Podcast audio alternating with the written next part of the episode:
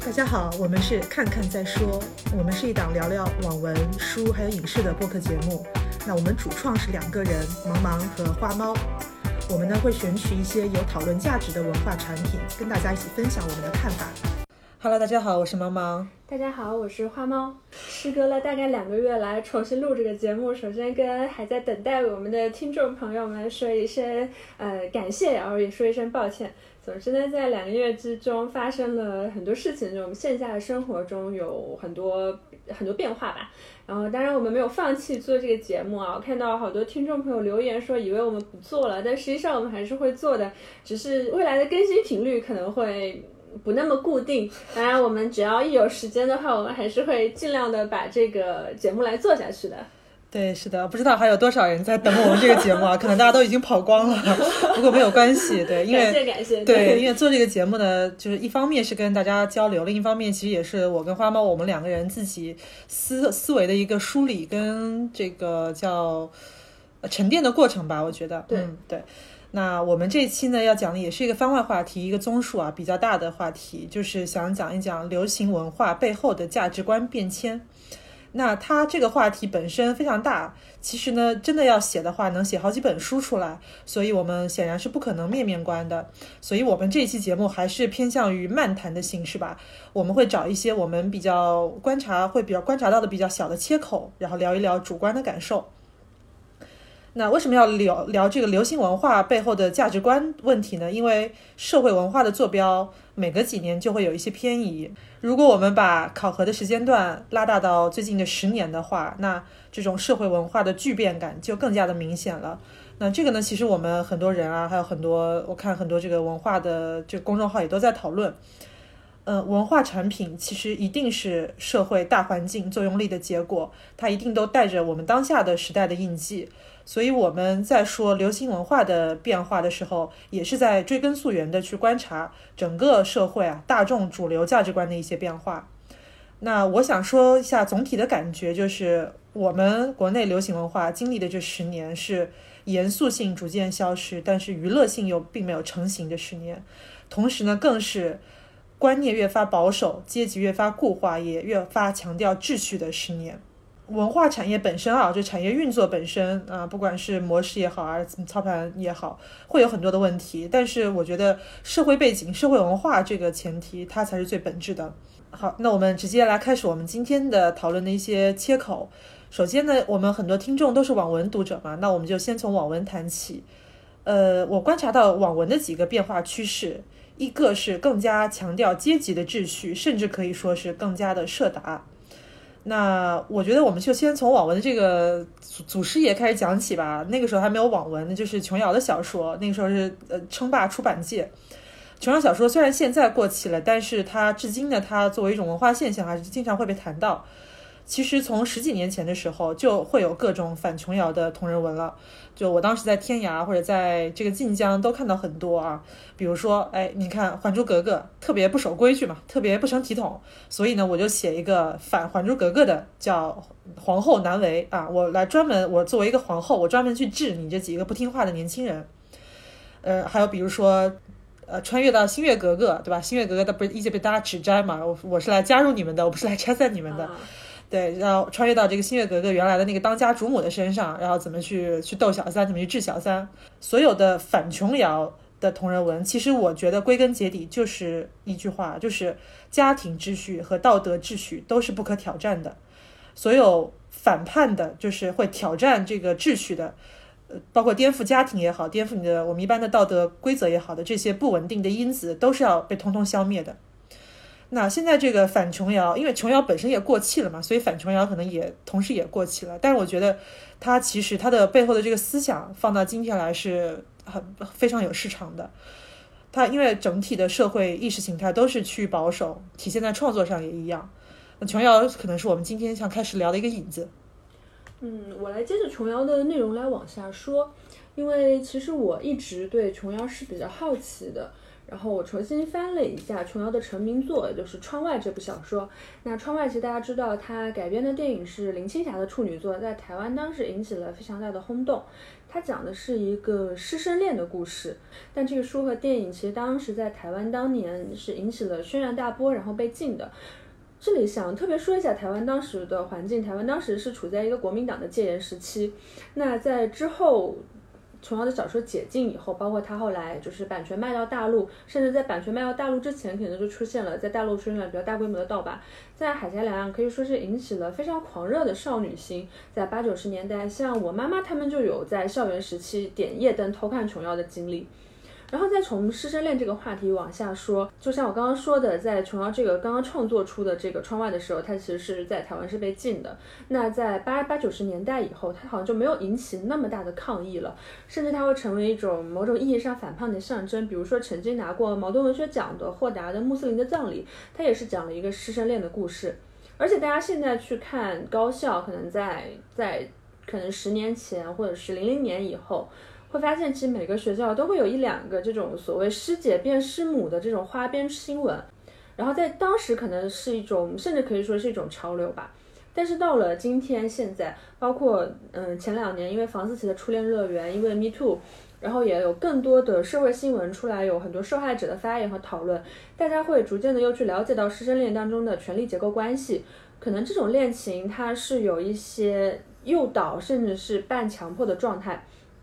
但是我们再往回去聊，在更早之前，大家知道，在五四时期，师生恋可以说是很多进步女青年的归宿。大家知道，包括鲁迅、许广平、沈从文、张兆和等等，其实他们都是师生恋嘛，然后也都是传为美谈的。那为什么我要讨论这么多师生恋的话题？就是特别是以琼瑶作为一个开头，就是因为同样的一件事情，大家会发现，随着时代背景的改变，包括时代思潮的不断的演变，大家看待的角度会发生了很大的差别。那今天我们在聊文。文学作品的时候，对文学作品做出种种阐释的时候，也可能会更多的去关注到时代的背景，当时社会的环境。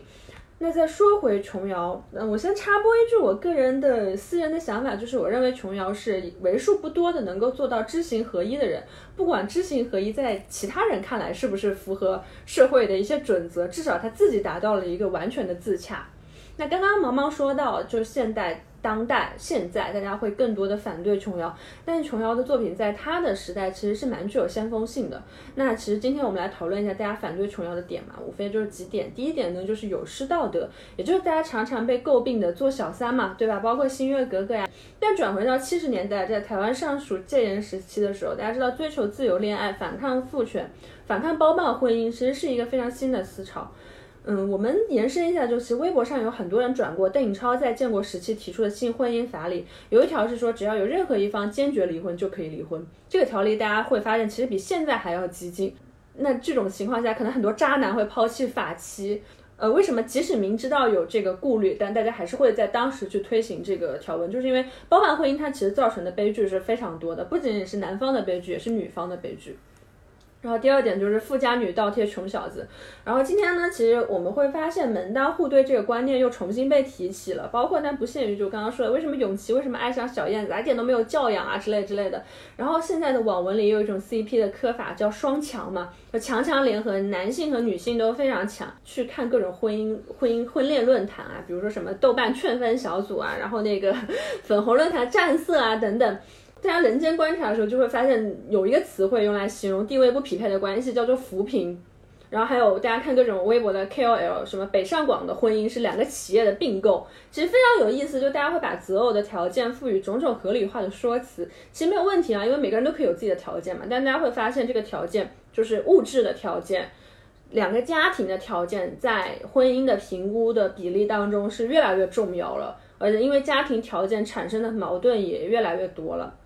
在我看来，最主要的原因就是因为房价飙升嘛，一家的钱包不够用了，所以你只好去想想你对象家的钱包够不够用。然后我之前其实听复旦大学有一个叫沈一斐的教授的播客，他说他跟他先生他们是七十后嘛，参加工作以后，可能自己一年两年的工资就攒够首付了，所以两个人其实根本不需要太在乎父母的意见，两个人自己决定就好了。但今天就不行，你不在乎门第都不行，因为你房子一般都是要两家出钱嘛。对。就门当户对这一点，我也想说一下，因为他在网文里面其实也体现的特别明显。刚刚说到，因为整个社会大背景的阶级固化，特别是八零后、九零后这两代嘛，对吧？你已经错过了这个发财的这个最好的时代，然后现在面临的是一个房价特别高、生生存压力特别大的时代。所以呢，我们这种对于这个阶级的固化的这个这个这个方面规则的一些意识，肯定会更加的强化。在这个时代，我们越来越不相信一些跨越阶级的爱情跟婚姻。所以呢，这种社会规则在强化之后。那你去挑战这种规则，不管是就现实的常识也好，还是你在反映到创作当中也好，其实都会越来越少。所以反映到网文里面是个什么趋势呢？就是灰姑娘越来越少了。就是你十几二十年前啊，那个时候的言情主流绝对是灰姑娘，对吧？然后阶级差异它一定也会成为一个核心的戏剧冲突。就不管是那个《流星花园》也好，还是反正那个时代的各种对也好，它反抗豪门家族啊，或者说。她豪门的恶婆婆从中作梗之类的，这些一定是核心的戏眼。但是呢，这十年以来，反灰姑娘是越来越流行了，就跟上面说到的反琼瑶一样，就是灰姑娘作为女主角越来越少，女主角设定成豪门千金的这个设定反而是更多的。而灰姑娘她作为一个女二号的角色出现，因为她是。因为观念的差异、出身的差异，她一定会最后会被王子放弃。就是王子，他最终发现他跟他匹配的其实还是另一个公主，而不是灰姑娘。呃，一方面呢，这种反灰姑娘是对传统剧作的逆反嘛，毕竟你看了十几年都是这个故事，会有逆反心。但另一方面，其实还是我刚刚说到的，就是因为这个阶级固化的这个问题啊。然后我自己也观察到。晋江现在最流行的两种设定，一种是上面提到的，就是女主角我本身就是出身豪门，我本身就是有权势的强者上位者；另一种设定就是我是一个美貌的金丝雀，那么我恃宠而骄，我可以用我的美色来换取庇佑。它看似是相反的设定，一个可能就是大家。就比较比较向往的爽文啊，另一个可能就是甚至有点反女权的感觉，但底层逻辑都是一样的，就是你要跻身优越阶级，要么你就是靠投胎的福利，要么你就是靠自己的美貌跟手段，这个就是现行的社会秩序可以。给大家打开想象的两种通路，对吧？大家就在这个规则底下玩就好了。然后真的是像过去的那种灰姑娘似的，就是我们在精神世界上会相互碰撞、相互缠斗的故事，难度太大了。就愿意相信这种故事的受众也越来越小了，所以它被主流抛弃。然后我再举个例子，穿越小说当时刚刚兴起的时候，很多人都会写说，我这个主角作为现代人穿越回去，会散播现代的思想，对。对，然后我跟这个奴仆平等相处什么的，就是不管你说这种写法幼稚不幼稚，但你现在是绝对没有人就这么写了，因为大家他转而变成说我作为一个现代人到古代，我怎么去适应古代人，我可能我的思维都已经完全转化成一个古代人啊，我要利用古代的这种规则去玩下去。我觉得它也是一种秩序意识的强化的一个表现。哎，对，然后我其实想插播一个特别有意思的观点啊，就是因为我没有读过很多网文嘛，我只是说一些我大概的印象。就大家会发现，男频文其实到现在为止，男频文的男主角一般也还是穷小子，不断的打怪升级的一个爽文的套路。但是会发现，女频文其实就不是这样的，灰姑娘式的女频文就是没有那么的流行了。即使是一个在后宫打怪升级的这个女性，比如说《甄嬛传》，大家会发现她也会强调甄嬛是嫡女嘛。其实我觉得这个还挺有意思的，就是你会发现。很多男性他们会把上位者，就是他们虽然可能在表面上会对这个上位者有很谄媚的这个状态，但其实在他们如果把自己带入成一个爽文的时候，他们不会把自己带入成一个上位者，他们会带入成自己是打败上位者再成为上上位者的那个人。不会一开始就是占有那个强，就是强势资源的人，其实我觉得这个还蛮有意思的。对，但其实现在男频里面不是那个赘婿文最近也很火嘛？对，就赘婿这种类型戏也一直很火。赘婿就就男的想吃软饭的这种思维使然，我也我也挺能理解的。就是他一方面他要吃软饭，另一方面他要幻想自己其实是一个深藏不露，对吧？然后是一个对，嗯，然后我一方面又能能享受到我这个老婆给我带来的红利，然后另一方面我自己又又又能够逆袭，能够打脸。嗯，这这个其实也是挺典型的一种男频思维吧。嗯，然后我们将来有机会可以再聊聊男评文跟女评文之间的一些区别，这可能是另一个比较大的话题。那我们刚刚扯得有点远了，接下来我们再聊聊聊这两年非常兴起的女权的话题。呃，这几年其实我觉得最大的一个思潮的变化就是女权思想的发展啊，当然也是因为可能某些变化是不允许你说的，但是女权还是目前还是还是允许你说一说啊。呃，然后女权的思想它一定会影响到文艺的创作。那好的一方面是我们会很多人都会从新的视角去审视文艺创作，发现其中隐藏的一些性别不平等，比如说会有一帮男作者的性别观都被批评，然后也比如说最近那个抗议剧啊《最美的逆行》，它有被大规模的抵制嘛，因为它呃模糊或者弱化了很多这个女工作者、医护工作者的贡献。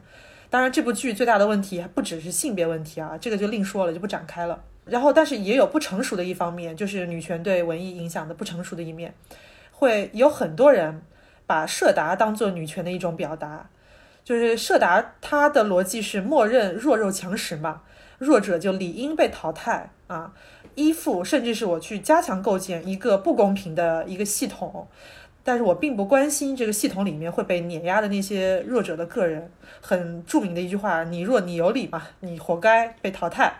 所以放到性别议题里来也一样，会有很多他写出来的感觉，就是你女人受欺负是因为你不够强啊，然后等我强了之后，我就自然可以去报复、主宰，还有统治别人。比如说我之前我自己在微博上面啊，我批评过有一个网文，就是叫“攻略不下来的男人”，他就是这个思路。我觉得这种思路跟舆论场、网络舆论场是高度重合的，因为很多女权所谓的啊。打双引号的这个女权 KOL，他们也这么说的嘛，就是说你你女的你为什么受欺负，就是因为你不够狠，对吧？你你弱你就活该你受欺负，你要狠你就要比男人更狠，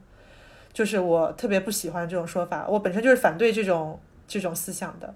然后那他这种思想反馈到女频的创作上，我觉得会有很多很别扭、很顺拐的逻辑。嗯，我觉得女频想要表达女性力量，就一定要去走一条跟男人一样的路吗？就是说我我去做到一些男频网文里面的事情啊，什么各种穿越弄权、南征北战，对吧？我走这种路，我就能表达我是个女强，我是一个强者，我就是一个女权的路子吗？我觉得显然也不是，因为女性的觉醒其实可以是很多很多方面的，比如说对权力结构的反叛，对公平的追求，还有你个人价值的实现，不仅仅是说去搞那种。成王败寇，搞那种我变强之后我去碾压别人的那样一个逻辑，这个是我非常不喜欢看到的一种网文。还有一种就是对于女权的想象，就是他的想象里面是优越阶级的一种不食人间烟火式的想象。这个一个典型的代表就是我印象特别深，前两年呢。呃，因为很多人都在讨论说现在的女性角色很单薄，然后中生代的女演员职业发展会受限嘛，所以会呼唤一些中生代的群像女主戏啊。所以有网友自己编了一个大纲，叫“淑女的品格”。其实我觉得淑女的品格，它就可以作为这种叫女权想象的一种。因为他哇哇的是陈数，然后曾黎啊、俞飞鸿啊、袁泉啊这种精英型的美女，他想象出来的这种人应该是又美又有钱又自由啊，我又是单身主义，对吧？我我不 care 男人，就这种形象完全跟现实生活当中的三四十岁的人生是完全脱节的，而且是一种非常爽文式的很幼稚的想象。但这种想象偏偏又在年轻的女网友那里特别有市场，他们觉得通过这种想象。他们好像似乎就完成了一种，呃，对于完美的人生、完美的女权的一种想象，甚至是有些影视公司看到有热度嘛，都已经在准备真的翻拍成剧了。我觉得就是活在这种虚拟世界里有什么意思呢？如果你真的想让中生代的女演员崛崛起，你难道不应该去写一些更深刻复杂的角色，而不是去挖挖这种毫无根基的东西吗？它背后的隐藏的一种逻辑就是，女性女性角色一定得是美的，然后强大的、正确的、有钱的、独立的，她才是值得去在荧幕上表达的。这本来就是一种思维误区。那当然，国产剧的思维误区也不只是这这个女性角色这一项啊，就是整整体都已经双脚离地特别久，非常的不接地气。不管是各种都市剧也好，什么农村剧也好，实际上真正的这个现实生活或者说平民生活。就不谈底层生活了，啊，哪怕是平民生活，都已经基本找不到踪影了。刚刚我们一直在说女权嘛，那其实女权的流派有非常非常多，微博上就每天刷微博，至少都能看到一帮人在对女权的定义吵来吵去。今天呢，我觉得我想从别的角度来切入，就是说在文艺批评当中，女权主义。他能够做什么，或者说他应该做什么？我们知道毛毛之前在微博上吐槽这个雪中悍刀行嘛，然后连带我作为一个小透明，然后被雪中悍刀行的粉丝辱骂了好几条，点名批评一下啊。哈哈哈其实这个真的是给我的感觉非常有意思，因为我们不说就是说像种马文啊，或者是男性像爽文啊，我们就单说一些类型文学，就没有什么明确性别倾向的类型文学，比如说科幻啊、侦探悬疑啊，甚至包括一些严肃文学。嗯，我就点名大家都知道的，比如说我们的刘慈欣老师、紫金城老师，还有贾平凹老师的这种创作嘛，就举三个代表，都会被大家说他们的创作在女性观上有一些就是不太符合现代思潮的地方。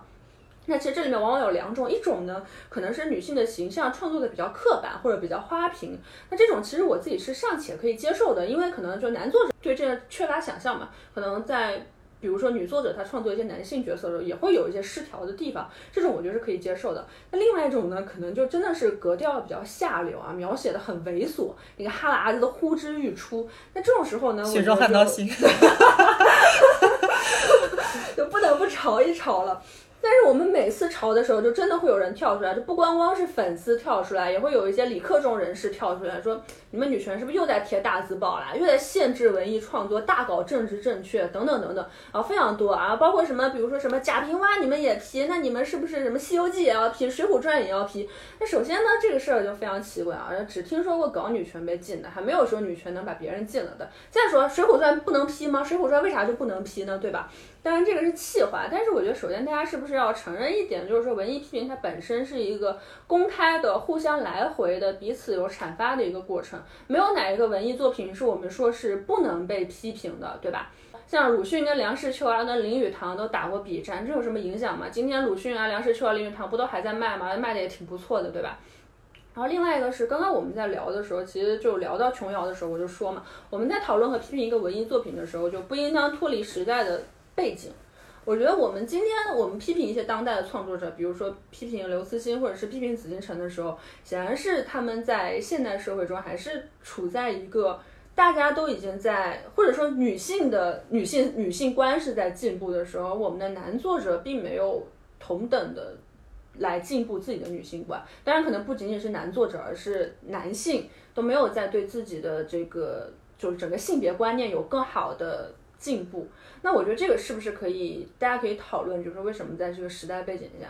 毕竟女性在女性问题上是受害者，大家肯定会有更多的、更尖锐的想要表达的意见。但是为什么男性他们完全没有受到触动，甚至说在被批评的时候会有很强的反弹感？我觉得这个是可以讨论的。那另外我们再来聊聊，就是说像贾平凹。包括贾平凹同时代的很多作者啊，其实我们今天讨论一些他们看起来比较落后的女性观的时候，确实应该考虑到他们所处的时代。大家知道是在十年浩劫恢复不久啊，整个社会是从一个全方位的压抑的环境中勃发起来的情况。那这种时候，他们的就是说性描写的勃发肯定是没有办法避免的。但是我认为这个时候我们应该想想，为什么同时代的女作者，难道八十年代没有女作者吗？其实大家会发现很少很少有女作者像贾平凹或者像陈忠实一样。我不是说没有同时代女作者，我是说很少有同时代女作者像他们这样去做这种描写，而且或者说是写了没有流传。比如说我们知道也有一些当时非常先锋的作者，比如说。残雪啊，红影啊，但其实你看他们今天的知名度跟贾平凹是完全无法相提并论的。然后像还有一些，比如说像魏慧，其实他们当时就身体写作就是被拿来当成一个卖点，没有人去讨论他的文学性，讨论的都是他们作为一个女作者哇，竟然去做性描写啊，竟然是自传性的性描写，真是太出格了，对吧？而且今天也没有人在聊魏慧了，也就是已经完全被时代整个给淹没了。那为什么会有这种现象呢？我觉得这个是大家做。女权主义文艺批评的时候，可以更多的去想一想的内容，并不是说我们认为这些男作者写的不好，我们就不让他写了。但是我觉得也不能说这些男作者写的不好就不让我们说了，对吧？嗯，我就顺着这个文艺批评的这个来说一下，不只是女权方面的一些批评，其实不管我们在做什么文艺批评的时候，总有人会说是不是上纲上线。包括之前呃很热的那个《飘》在美国下架，然后重新上架的那个问题啊，当时也是有有一波的论战。然后，嗯，我觉得我们现在我想说一下，就是文艺批评的界限到底在哪里？因为文艺创作本身跟价值观、社会价值观注定脱不开钩，对吧？所以我觉得你用价值观的维度去做文艺批评是非常正常的一个事情。我觉得大家都不用讳莫如深，不用说我们一直谈这个话题就觉得我们又是在贴大字报啊，我们又是在这个上纲上线，是在干涉他们创作。但我觉得我们要讨论的是。到底要以什么样的角度，以什么样的维度，或者说你用到什么样的程度的要求去去要求，才算是合理的文艺批评？其实也就是说，作者表达自由跟读者的批评自由之间的博弈。然后刚刚花猫也说了，我觉得文艺批评其实跟这个作品本身，他们一起是。互动的是相互阐释的，就是光一个文艺作品，它可能不能代表这个时代。然后呢，它跟文艺批评它一起，它才能拼出这个时代的一个，就是至少说是有不同的这个背后的思想在里面。所以呢，反正我始终秉持的一个观点，就是批评价值观是非常合理的。那否否则我们这期节目都不用做了啊。然后我们反对的是什么样的这个批评价值观的方式呢？就是说我们会拿一些特别落后、特别陈腐的，或者特别标签化、扁平化的一些价值观去批评一个作品。嗯，很多人呢他自己的思想就非常的狭隘，还热衷于去点评啊。我这个小说女主角出轨、劈腿、绿茶婊，对吧？那个那个名著是渣男，然后出轨就该死，犯了错你就该死，就这种水平。不要再做搞什么文艺批评了，呃，我觉得合理的价值观批评就是包括我们说对于啊结合时代背景啊，对于某些这个男作者性别观的矫正，然后还有包括很多这个，比如说像刚刚说到的飘啊，他的这个种族问题、种族价值观，还有包括很多阶级问题、社达问题等等啊，这些我觉得对于他们内涵的一些补充或者说一些矫正。都是应该存在的文艺批评。刚刚聊了比较多文艺批评上的东西，那我再来说一下，就其实这几年我们知道，就东亚三国中日韩各有一些女权主义的作品出来，比较代表性的有这个林奕涵的《房思琪的初恋乐园》，伊藤诗织的《黑箱之耻》和赵南柱的《八二年生的金智英》，啊，甚至有出版社把这三本书打包在一起卖。其实我觉得这是非常好的一件事情。然后我们也看到有些说法，比如说这个发女权财啊，这个财富密码呀等等。就是我，我第一次听到“财富密码”这个词，是我看到有一些男网友在点评杨笠的脱口秀。就大家知道杨笠在脱口秀上吐槽了一些什么男人这么普通，对不对？对，然后就有人说找到了财富密码，就一直一直说他是在用这个性别这个方式来去吸引这个女观众的注意。那其实我真的觉得蛮有意思的啊。就是金智英我是没有看过的，然后我当然我看到过，就是我自己还蛮认可的书评人啊点评说这个小说它从创作角度上来说确实不怎么样。那但是为什么大家这么捧呢？我觉得真的是天下苦情久矣啊！就我们想要一个类似的作品太少了，为什么女权主义者会成为一个卖点呀？因为它很少呀，它很稀缺呀，物以稀为贵啊，对不对？就是在当下，好像大家在看微博上天天都在说女权，不管是夸的还是骂的，但是呢，真的是因为我们有在关注这件事，就是你还在你的这个信息茧房以内。然后，那我们下了网去看现实社会，有人在讨论这个吗？没有，就是身边的同事啊，你的家长啊，就是你的这个熟人的朋友圈，有人在讨论这个吗？反正我觉得我是很少的，就很少很少有看到这相关的话题的。很多时候，就你看网上吵得很沸沸扬扬的事情，它跟现实是脱节的，是隐身的。我觉得女权主义它真的不是被讨论的太多了，或者不是被阐发的太多，而是太少了。它只是很聚焦在一小部分人在。高频的输出，而没有达到一个覆盖更广泛的宽度，所以我也反正插播推荐给大家两位女性作者吧，她们可能不会被标定为女权主义，但是她们的创作非常值得看，然后她们也都是女作者，一个是爱丽丝门罗，然后她应该是拿了某一年的诺奖，然后另外一个是那个玛格丽特哈特伍德，她的《使女的故事》之前被改编成。电视剧也是非常热，然后《使女的故事》最近出了它的续集，叫《正言》啊，我们也非常欢迎大家在转发和评论中交流大家读过的女性主义和女权主义者的文学作品，然后能够让大家一起来分享和了解到这些内容。嗯，好的，呃，那我们接下来啊，再说一说这个电影的领域。其实我觉得电影它的受众是比我们刚刚提到的某某些这个电视剧啊或者网文来讲是更广的，然后包括文学作品也好，对。所以我觉得电影，尤其是爆款电影，因为爆款它一定是能反映出来的一个基本盘，对吧？一个最大公约数的这个价值观的。所以这个爆款电影背后其实是非常值得分析的。那如果要说到这些年的爆款电影，那一定得从《战狼》跟《红海行动》这类电影来谈起，因为我认为它就是代表我们这十年最强烈的一种舆论导向，那就是民族主义的情绪，甚至“战狼”这个词都变成了一个政治的词汇。像这一类啊，都是顺应官方的意识形态导向而生的，叫所谓的主旋律商业大片，也完全的迎合现在我们国人的民族主义心态。就是这种心态，在复合一个成熟的类型片的技术之后，所以能取得一个票房上极其成功的成绩。嗯，我我们国内互联网上啊，一直都流行一种非常荒谬的言论，说艺术与政治无关啊，文艺创作不要去沾染政治，你一些艺人啦、歌手啦、演员啦，聪明识相的都离政治远远的，然后。就这种，我思想非常的荒谬，大错特错。因为如果真的跟艺术跟政治无关，为什么《战狼》《红海行动》这么的爆，它它能成为爆款？其实政治不仅跟文艺创作息息相关，它跟我们每个人每天的生活都是息息相关的。那我们今天在讨论的这个话题啊，说呃流行文化它背后的这个趋势，其实我们说到底就是在讨论它隐含的种种的社会议题。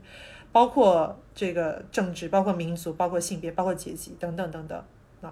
《战狼》跟《红海行动》，它是主流政治创创作的一个巅峰产物吧，可以这么说。呃，它呢，我觉得是应该被充分讨论的。但其实当当下的环境当中，你的讨论也也也只能是被约束的啊，被限制住的。实话实说，我看完《红海行动》之后，我第一的感觉还是挺喜欢的，因为它确实类型工业水平达到了还不错的水准，就你观影体验非常的流畅。但是我也很能理解为什么很多人都讨厌这两部电影，讨厌这种创作。第一呢，就是因为主旋律是一个必选项，就你除了主旋律以外，你没有其他的选择，你没有其他的角度能够切入。那。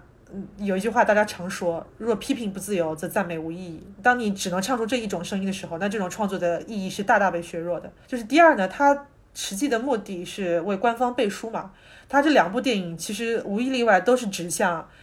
政府和军队的权威性啊，所以它在这方面的强化，它也构成了舆论场基本盘的一个部分。像这种这种电影，我觉得可以可以判断，它未来不会缺席，它可能越来越多。包括我们现在。在上的《我和我的祖国，我和我的家乡》是叫官方，他找到一种啊，他就用这种电影，呃，用这种类型片的模式去包装他想宣传的这种意识形态。说完一个爆款，再说第二个爆款，就是《我不是药神》，它也是必须要谈的一部电影，因为我觉得它至少能反映两点：第一呢，是我们普通普罗大众啊对于现实主义题材的需求。呃，《我不是药神》是。近年来很少的一部，就是既有现实性，在票房上很成功的一部爆款电影啊。第二呢，就是这种现实主义的题材，在审查制度下，你将会受到什么样的限制啊？我之前在微博上写过啊，说我们韩国电影为什么在中国这么火，甚至是经常被过誉，就是因为韩国它电影的特色就是现实性极强，这恰恰是我们国内电影很难做到的一点。所以呢，我们把韩国电影来当做映射我们自己的问题的一种代餐。我不是药神，他走的其实就是一个韩国电影的路线嘛。他最终取得的口碑反响也都很好。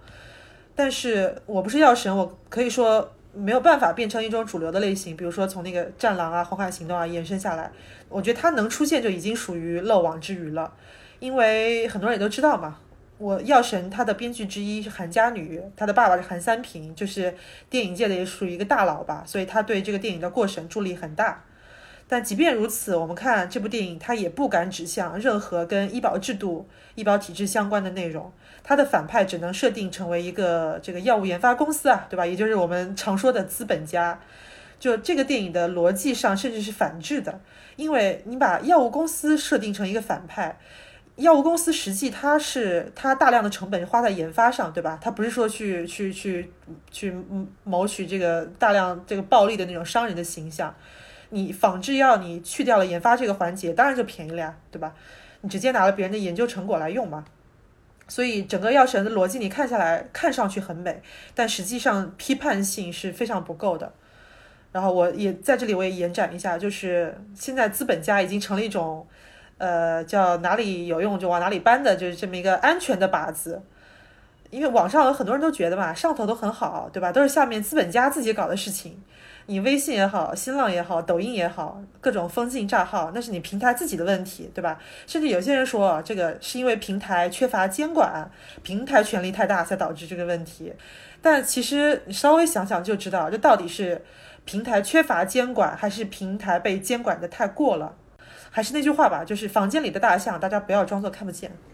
对，刚刚毛毛说的非常好，就是我们这几年民族主义的这个在电影里的就很充分的被体现出来。然后之前的话，其实波米在韩影的那期节目里也讲到，就保守主义它的一些显著特征就包括民族主义和女性地位的削弱，就是父权的强化，跟我们刚刚就是聊到的整个保守主义它的回潮其实是吻合的。嗯，然后我们来说说电影，就这几年的爆款，除了毛毛刚刚说的这个《红海》啊、《战狼》还有《药神》，还有一些像《流浪地球》啊等等，也是非常有意思的。那其实这几部电影，我觉得还有一个相对比较好的现象，就是大家可以看到我们整个电影的工业化程度还是相对有有些提升的。我记得我当时看《流浪地球》的时候，就有一个微博说嘛，就说这个电影它一共有八个编剧。那刘慈欣本人也是参与了编剧，他第一次进这个编剧小组的时候，就他本人觉得很震撼，就工业化程度很高，甚至到就是剧情进行到几分钟需要抛出一个笑点来抓住观众，这些都有计算好的。但不要觉得这好像听起来很刻意，但实际上这是一个很成熟的制作体系才能达到的这个东西。因为天才毕竟是少的嘛，其实大家最最终看类型片，他要的是一个完整的产业，所以在这点上，我觉得无疑是一个进进步。但是其实再说回到电影，就是我们这几年可以很比较明显的发现。其实说到审查啊，就审查是不是越收越紧，这个我觉得毋庸置疑，也不用多说。但是我觉得这几年它特别出现了一些很有意思的事情，就对于这个审查制度加以利用的一些行为，包括我们知道一些粉圈啊，就经常会打着这个，对吧？然后甚至我们知道，就闹哭闹出了比较轰动的一些事情，一个是李小龙的女儿，她抗议这个昆汀的好莱坞往事，那导致了最后这个电影应该是在中国大陆没有上映。然后另外一个是。最近的这个中国女排，它改名叫夺冠，把这个原来的老女排的元素，包括陈忠和、袁伟民等等直接删掉。其实也是因为陈忠和他出来抗议了。那我觉得这个其实无疑都是有影响的，因为你知道，他能够因为某个人的抗议，导致整个片方做出了大幅的删改，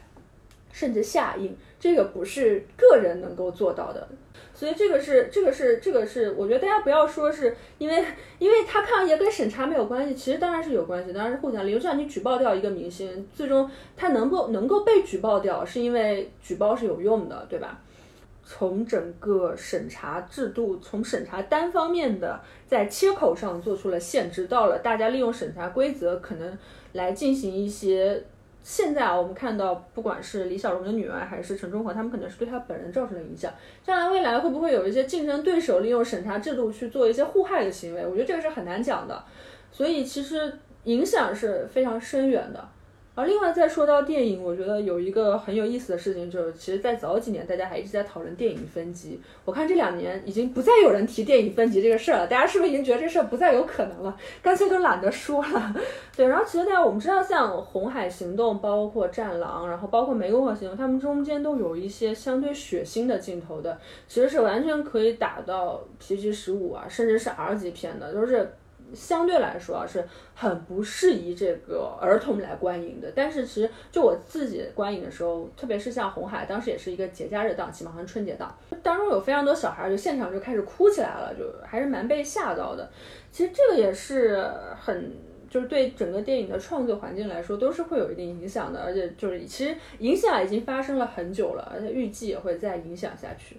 然后再来说说女性角色嘛，刚刚我们说到那个。就是淑女的品格的时候，毛毛也说到，这几年整个这种女性角色其实是很少的。然后女导演就不用说了啊，我们都扳着手指头，对，数不出几个女导演，一直都很少。然后，但我们现在会发现，出彩的女角色都非常非常少。电影能够给女演员，特别是一些大龄的女演员啊，她们发挥的余地太小了。像我最近刚刚看完夺冠嘛，我感觉就是巩俐还是蛮幸运的，就还有角色来给她发挥。但是你看她同期的，甚至比较小一点的。像比如说周迅、章子怡，他们都回去演宫廷剧了。就大荧幕已经很少有能够适合给他们的角色来做，当然这跟电视剧他们的片酬更高也有一定的关系。但确实是你这两年，我我们甚至自己扳手指想一想，上一个看到很亮眼的女性角色是什么时候？我想到的还是两年前的那个《无名之辈》里任素汐的那个角色，就高位截瘫的那个女孩。然后我就再也想不起来有哪个角色让我觉得特别特别震撼的，就没有了。